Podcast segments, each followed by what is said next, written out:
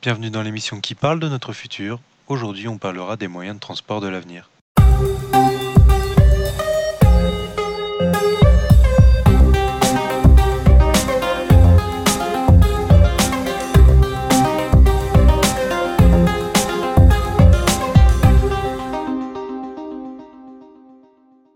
Il y a déjà 50 ans, on pensait voir dans les années 2000 des trains volants. Mais aujourd'hui, où en sommes-nous? Et comment voyons-nous le futur des moyens de locomotion? D'après l'INA, Voici peut-être ce que l'on peut appeler véritablement la voiture de demain. Comment sera la voiture de demain Je vous invite à découvrir et peut-être à piloter les voitures de l'an 2000. nous sommes allés à la rencontre de plusieurs spécialistes, à commencer par Maxime, un ingénieur de chez Transpod, une société canadienne spécialisée dans les nouveaux transports. Bonjour monsieur. Bonjour, comment allez-vous? Ça va bien, je vous remercie. En ce moment, le véhicule électrique est de plus en plus présent dans notre paysage. Pourriez-vous nous dire pourquoi? Eh bien, pour répondre à votre question, le véhicule électrique commence à se répandre petit à petit dans le monde. En effet, ces véhicules étant de moins en moins chers, beaucoup se laissent tenter par l'expérience. De plus, lorsque l'on achète une voiture électrique, on reçoit un bonus écologique permettant d'atténuer la différence de prix entre un modèle classique et électrique. Mhm. Et quelles seraient les causes du succès ou de l'échec de la transition à l'électrique? L'un des points clés du succès de l'électrique résiderait sur une augmentation du nombre de bornes de recharge. Pour le moment, les deux seules choses s'opposant au succès de l'électrique restent le prix et l'autonomie. Et dans le futur? La progression de la technologie fut assez rapide. On peut donc imaginer des véhicules roulant avec d'autres énergies que l'électricité vont apparaître. Cependant, comme la technologie est vouée à évoluer, pour le moment, le parfait mix entre portefeuille et écologie reste la voiture hybride. Donc l'augmentation du nombre de voitures électriques marquera une évolution pour les moyens de transport. Mais qu'en est-il des autres moyens de transport, comme le train par exemple? Eh bien, pour le train, l'Hyperloop semble être la solution la plus prometteuse.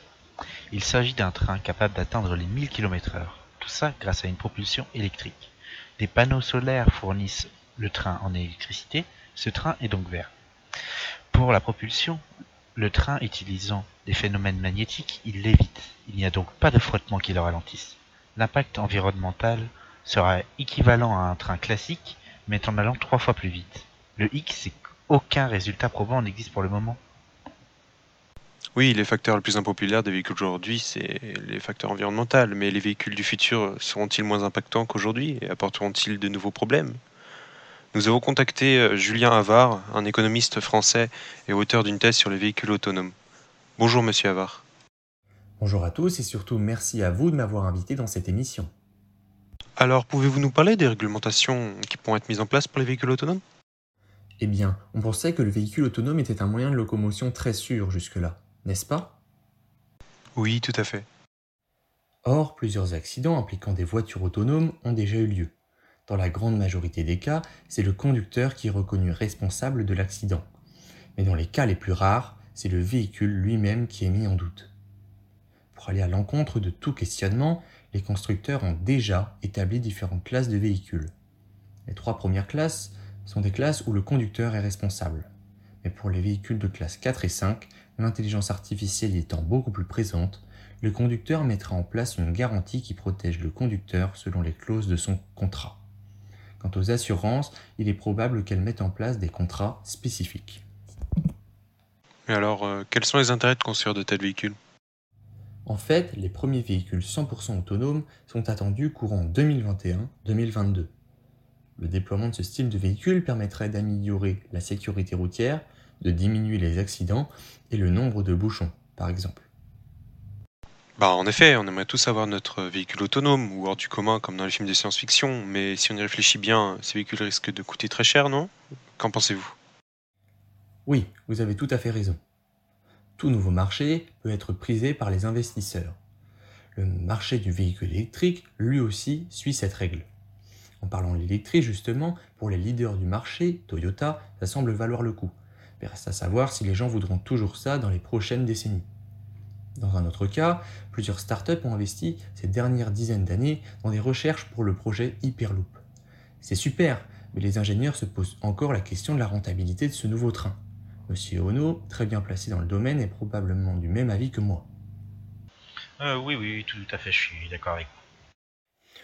Nous sommes d'accord. L'avantage de celui-ci est sa vitesse, mais ce projet poserait aussi d'autres problèmes, comme la capacité de ses navettes. Quant au tarif, pour les clients, cela pourrait aussi poser problème, en créant des inégalités notamment. Le coût de la recherche est extrêmement élevé, donc si le projet est achevé, les tickets seront en conséquence très élevés aussi. Elon Musk affirmait notamment un trajet simple pour 27 euros, mais c'est loin d'être réaliste. Seriez-vous prêt à mettre 200 euros pour faire le trajet Paris-Limoges en 40 minutes? Hmm. Ce n'est clairement pas faisable. À mon avis, ce ne sera pas pour tout le monde. Il y a donc des pour et des contre. Reste à savoir l'impact de ce nouveau transport sur l'environnement par rapport au TGV déjà en place. Il y a donc des grosses contraintes techniques, socio-économiques et environnementales. Oui, exactement, c'est ça. Eh bien, merci Monsieur Havard de nous avoir éclairé sur le sujet. Merci à vous. Nous avons à nos côtés également aujourd'hui un romancier spécialiste dans les romans de science-fiction, Monsieur Bouillot. Bonjour. Bien, bonjour à tous et merci à vous de me recevoir. D'après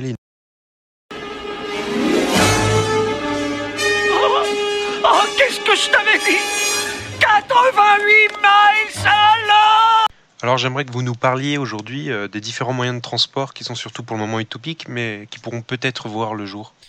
Alors oui, bien sûr. Bien, par exemple, euh, nous avons tous vu dans divers films des personnages euh, volés, comme par exemple Superman, Iron Man ou toutes sortes de super-héros.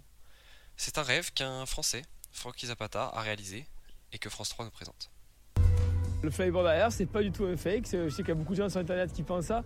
Mais non, c'est le fruit de 4 ans de travail, de gros développement. C'est le fruit d'une passion, d'une équipe. Donc on a eu un rêve il y a, il y a 4 ans, donc on a créé le flyboard, c'est de propulser un humain dans les airs sans, aucune contrainte, sans tuyau, sans eau, sans jet ski. Et après beaucoup de beaucoup d'efforts, on y est arrivé. Nous avons donc ici une machine que l'on peut qualifier de moyen de transport. Mais malgré tout, cette machine est désormais interdite de vol en France, car jugée trop dangereuse par le gouvernement. Très intéressant, pouvoir voler c'est un peu le rêve de tout le monde. Mais malgré tout, ce jetpack reste très fantaisiste, non? On ne pourra pas le commercialiser à l'heure actuelle. Alors oui, effectivement. Mais on peut aussi parler d'un autre moyen de transport idyllique que tout le monde a déjà rêvé de voir, la téléportation. Nous pensions tous que la téléportation c'était quelque chose qu'on pouvait voir que dans les films. Mais des chercheurs de l'université de Delft, aux Pays-Bas, ont réussi à en créer une forme de téléportation, mais seulement à l'échelle atomique. Ils ont réussi à transporter instantanément une particule sur une distance de 3 mètres et avec une fiabilité de 100%. Malheureusement, euh, ça reste seulement une réussite à l'échelle atomique. Mais est-ce qu'on peut le faire à l'échelle humaine? On peut se demander. Alors, c'est techniquement possible, parce qu'aucune loi fondamentale de la physique ne l'interdit. Mais c'est une expérience risquée et je doute que nous puissions le voir de notre vivant. C'est un défi gigantesque qui se pose aux yeux des scientifiques et physiciens du monde entier. Donc la téléportation ne serait pas pour tout de suite, mais on fait du progrès. On peut donc avoir l'espoir de l'avoir un jour. Peut-être avez-vous une autre innovation technologique qui vous vient en tête, monsieur Bouillot Alors oui, effectivement, il y en a une dont j'aimerais vous parler, et particulièrement aux adeptes de cinéma qui nous écoutent. Alors vous le savez, il y a beaucoup de films qui créent pour leur univers des inventions futuristes ou des moyens de transport futuristes. Par exemple, Retour vers le futur qui a créé le hoverboard ou Stargate qui a créé la téléportation. Eh bien, un concept de sphère sur rail a été créé en 2012 par un étudiant allemand fortement inspiré du film Jurassic World. Le gyropode sphérique serait une sphère pouvant contenir de 1 à 4 personnes et qui serait plus rapide que les voitures en ville. Il fonctionnerait comme le métro par station et il serait capable de stocker l'énergie euh, créée par le frottement sur les rails pour la stocker dans des batteries pour la réutiliser plus tard. Donc, sur le plan écologique, c'est un transport d'avenir parce qu'il serait clairement moins polluant. Donc, euh, tout se passerait dans les airs sur des rails, comme les tramways japonais actuels, et ce qui permettrait de récupérer une grande surface au sol. En effet, pour l'avenir, de nombreux projets de transport sont envisageables. C'est pourquoi il est important de savoir de quoi sera fait le monde de demain. Nous avons évoqué les bons points et les limites des projets intéressants. Malgré des prototypes très prometteurs, il y aura toujours des questionnements sur les envies et habitudes des futurs acheteurs. De plus, les constructeurs sont de plus en plus freinés par les normes environnementales. Entre débats, manifestations et accords internationaux, l'avenir ne se repose plus sur l'automobile à combustion. Néanmoins, une question reste en suspens, celle du changement climatique et de l'évolution des moyens de transport vers de nouvelles énergies. Mais les véhicules propres ne seront-ils pas les pollueurs de demain? Nous nous retrouverons pour en parler dans